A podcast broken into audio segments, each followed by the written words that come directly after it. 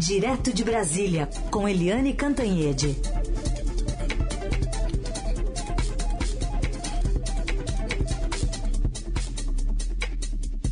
Oi, Eliane, bom dia. Bom dia, Heisen, Carolina, ouvintes. Bom dia, Eliane. E a gente também já sauda o André Schauders, que está conosco, repórter aí de Brasília que traz no Estadão de hoje uma apuração né, dos pastores que mandam no Ministério da Educação, sem qualquer vínculo com a administração pública, e tem conseguido liberações recordes de verbas, né, André? Bom dia para você. Olá, bom dia, Eliane, bom dia, Heisen, bom dia, ouvinte. Pois é, é ontem, ah, na verdade, assim, ao longo dos últimos dias, né, e ontem, eu e o Breno Pires, a gente se debruçou sobre essa liberação das verbas né, do MEC, do Fundo Nacional de Desenvolvimento da Educação. E o que a gente constatou é que os, os é, prefeitos que tiveram nessas reuniões com os pastores acabaram tendo uma espécie de fast track ali, de prioridade na liberação das verbas. Né? Então, um processo que pode levar, às vezes, anos, chegou a ser resumido em apenas 16 dias, no caso de uma, uma determinada prefeitura do Maranhão. É, enfim, teve alguns casos de prefeituras que foram priorizadas, digamos assim, né? Depois desses encontros. Bom, e... É, pois... Oi, oi Helene, Bom diga, dia... diga. Obrigada. Bom dia, André. Bem-vindo. É, André, e os recursos liberados foram altíssimos, né? Não é pouca coisa, não, né? Pois é, não, pelo menos 9 milhões e 700 mil reais, né? Assim, e isso, Eliane, é porque a gente não consegue saber exatamente o montante total. Isso é uma estimativa que a gente fez é, com base na agenda do ministro. Só que tem um problema, porque o MEC nem sempre é, disponibiliza os nomes né, desses prefeitos. Então, teve algumas ocasiões em que a agenda oficial simplesmente deixou de constar os nomes dos prefeitos. Do que a gente conseguiu rastrear, foi 9 milhões e 700 mil reais, que é um montante bastante elevado, como você falou, né? E Shelders, é, tinha alguma identificação ideológica entre as partes ou, ou era a coisa mais aberta?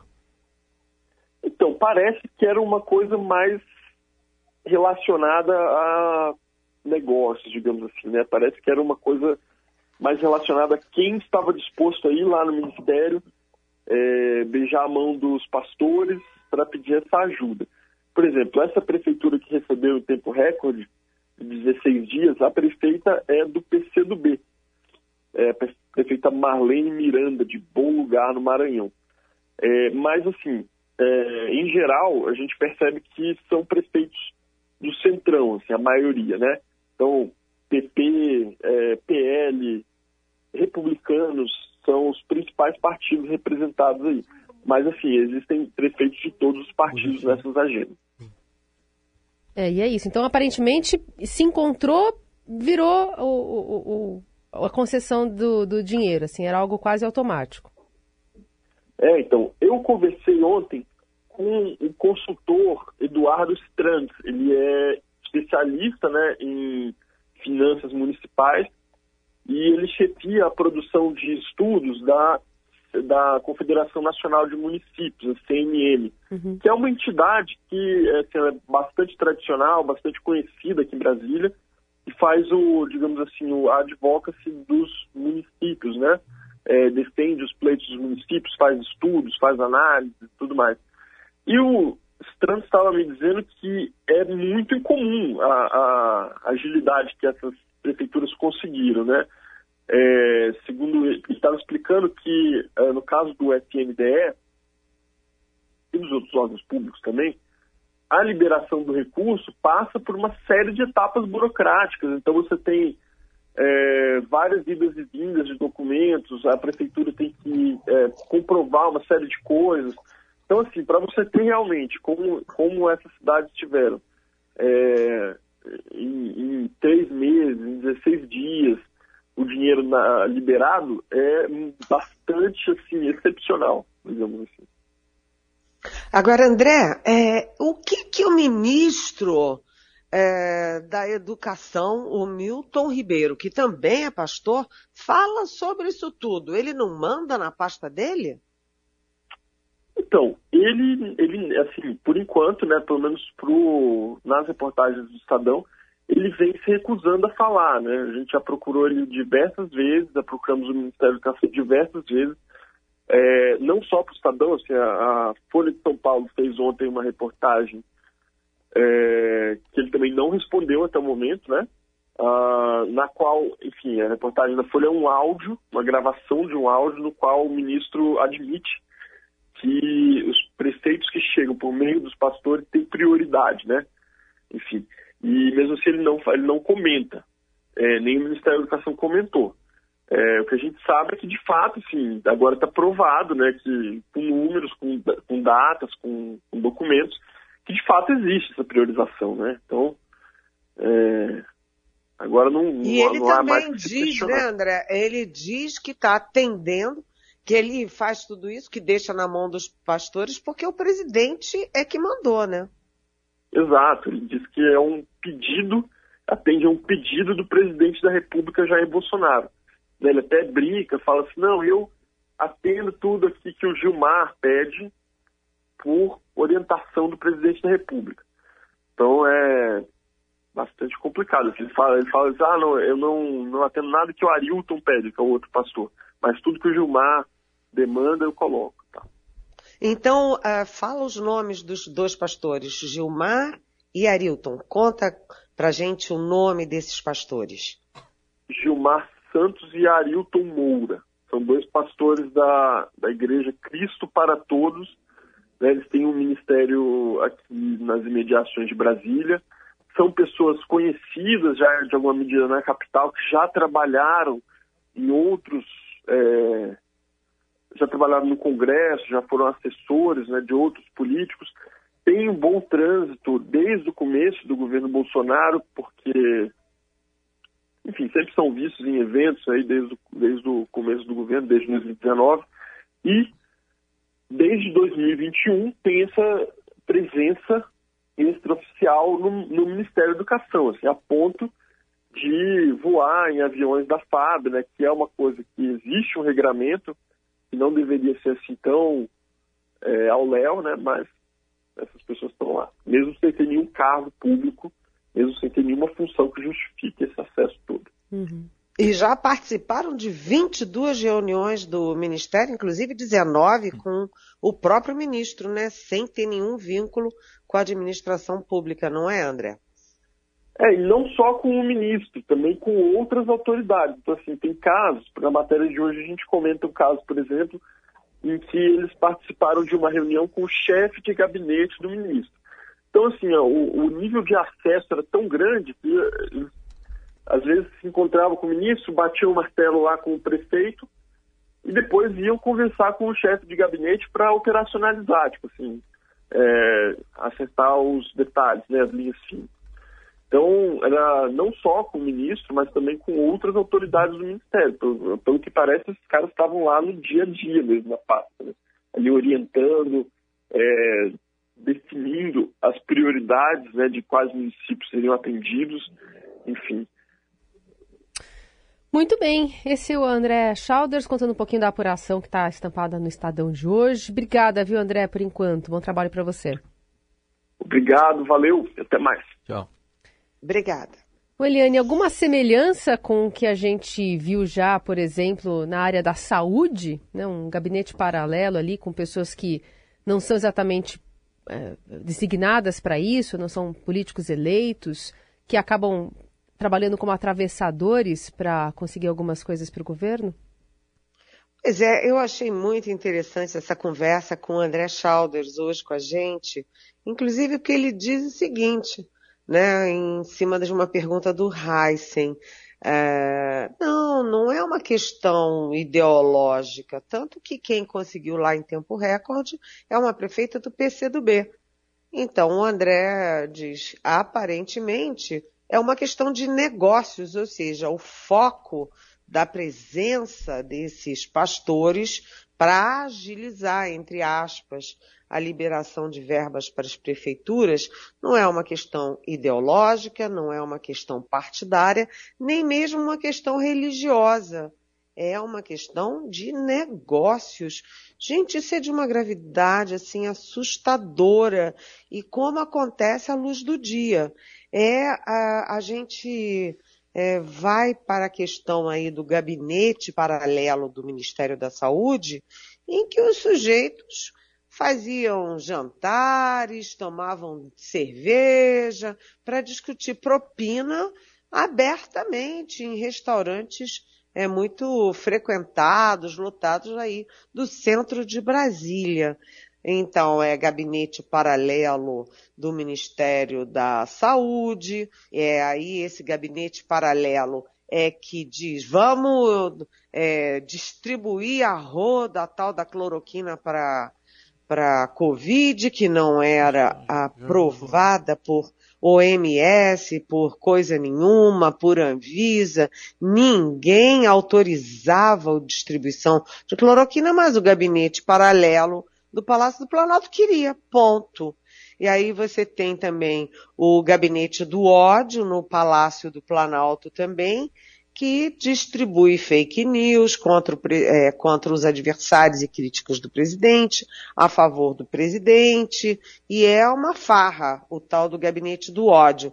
E mais, né, tem o gabinete secreto que distribui as verbas do orçamento da União como bem entende. Então ninguém sabe é, para quem vai, para onde vai, quanto vai. É assim, chega lá, e o gabinete secreto assina e sai distribuindo.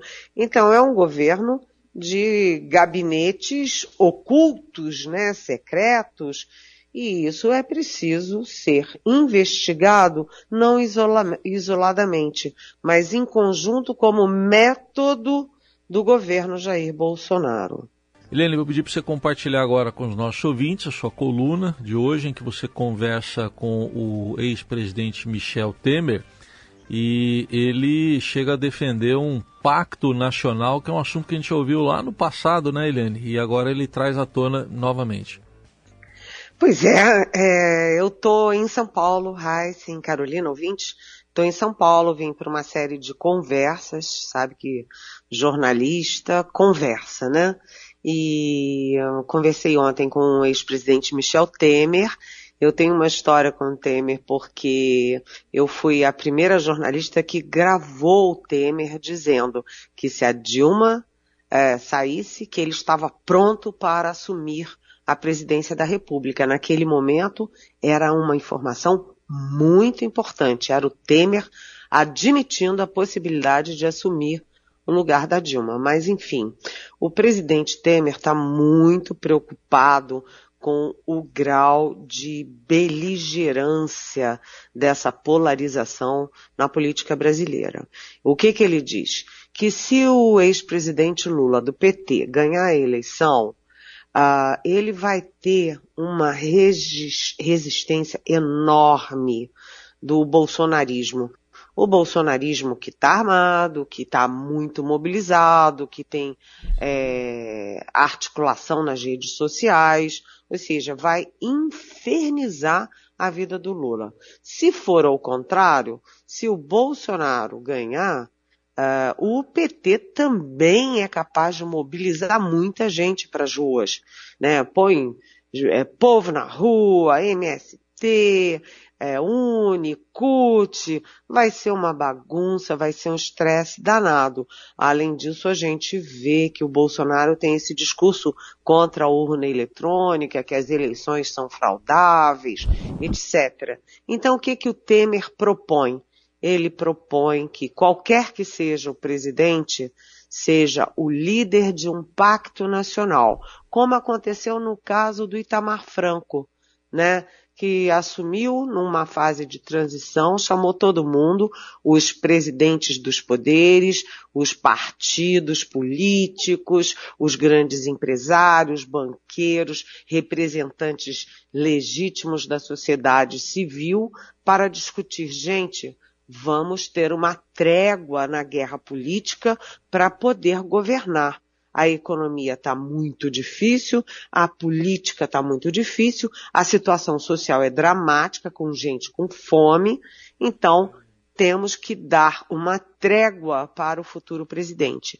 Agora, atenção, eu achei interessante o Temer dizer que a pesquisa é, que sai hoje reflete o hoje, mas não reflete o amanhã. Ele acha que a eleição não está decidida. Lembra que há alguns meses o Lula estava é, eleito, é, o já ganhou, o Bolsonaro estava morto e hoje a gente vê que o Lula não está eleito ainda, que o Bolsonaro ainda tem energia para disputar a eleição e, portanto, muita água ainda vai rolar e, portanto, o Temer acredita ainda numa terceira via, e ele chama essa terceira via de coluna do meio. Coluna do meio e mais, né? E mais, ele diz que que quem trabalha contra, quem fica dizendo, não, não vai dar certo, isso não existe, não, não, não funciona, é, consegue desarticular todas as, os movimentos, todas as conversas das pessoas e é, desmobiliza e também desanima o eleitorado que busca uma terceira via. Então, o que, que ele diz? Que é preciso acreditar na terceira via e investir na terceira via, porque isso não é homenagear um candidato, é homenagear o eleitor que não quer uma solução de polarização. Eu achei muito importante, muito interessante a conversa com o presidente Temer, que fez um governo hoje reconhecido como um governo é, eficiente, bem sucedido, mas que teve aquela paulada é, do Rodrigo Janot com o com Joesley Batista da JBS, aquela gravação e aí mudou todo o rumo do governo e talvez da história é, que veio a seguir, ou seja, da eleição do presidente Bolsonaro, gente. Oi, Eliane, o presidente, aliás, o ex-presidente está indo para Dubai, né? Qual que é a agenda que ele tem por lá? É, ele, eu conversei com ele ontem de tarde no escritório dele aqui do Itaim Bibi, em São Paulo, e ele viajou à noite para Dubai.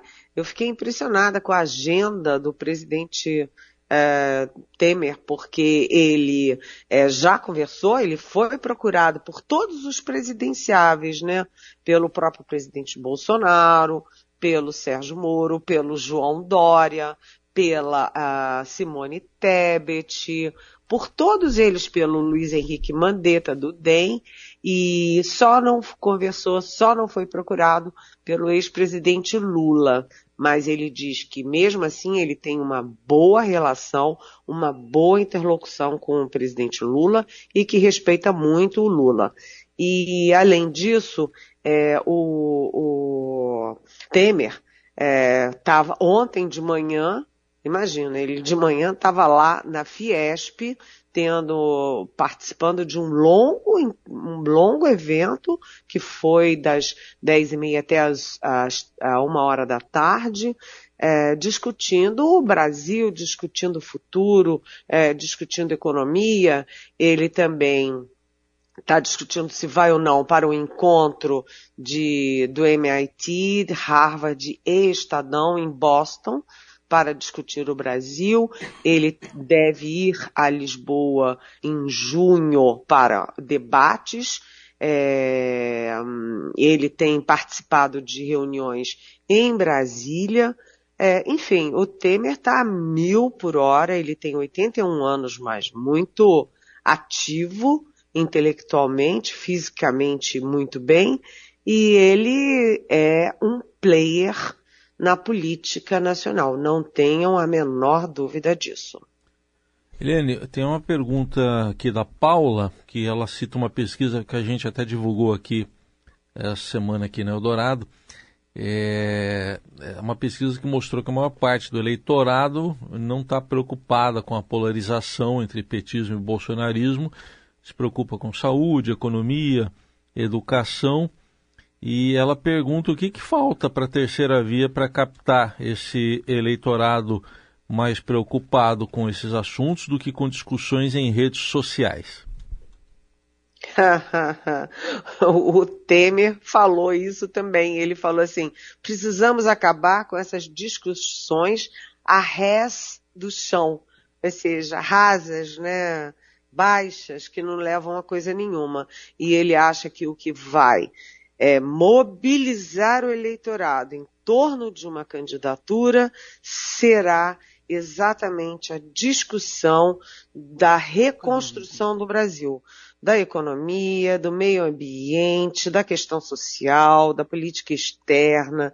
Então ele acha que o que está faltando no Brasil é parar com o tititi de internet é, curtinho de duas linhas e discutir um projeto de Brasil. Qual o Brasil que a gente quer? E em torno dessa discussão, sim, poderá surgir um nome ou emergir mais forte um dos nomes colocados para a terceira via. Aliás, eu citei vários e esqueci de comentar um que também tem conversado com o Temer, é, que é o Eduardo Leite, governador do Rio Grande do Sul, que ainda não é candidato, mas que conversa muito dentro do próprio PSDB, que é o partido dele, e o PSD, que é o partido do Gilberto Kassab. Então, vejam bem, o Temer conversa tanto com Eduardo Leite de um lado, quanto com João Dória, a quem ele chamou de um bom governador. O Temer disse, o, o Dória faz um bom governo. Então, a, é, brecha para ter uma terceira via, brecha para ter uma discussão melhor, mais qualificada, a gente tem. Resta saber quem lidera esse processo. Perguntas que vocês mandam para cá e a Eliane responde sempre a partir das nove aqui nesse espaço. Amanhã ela está de volta. Obrigada, Eliane. Ah, até amanhã. Beijão.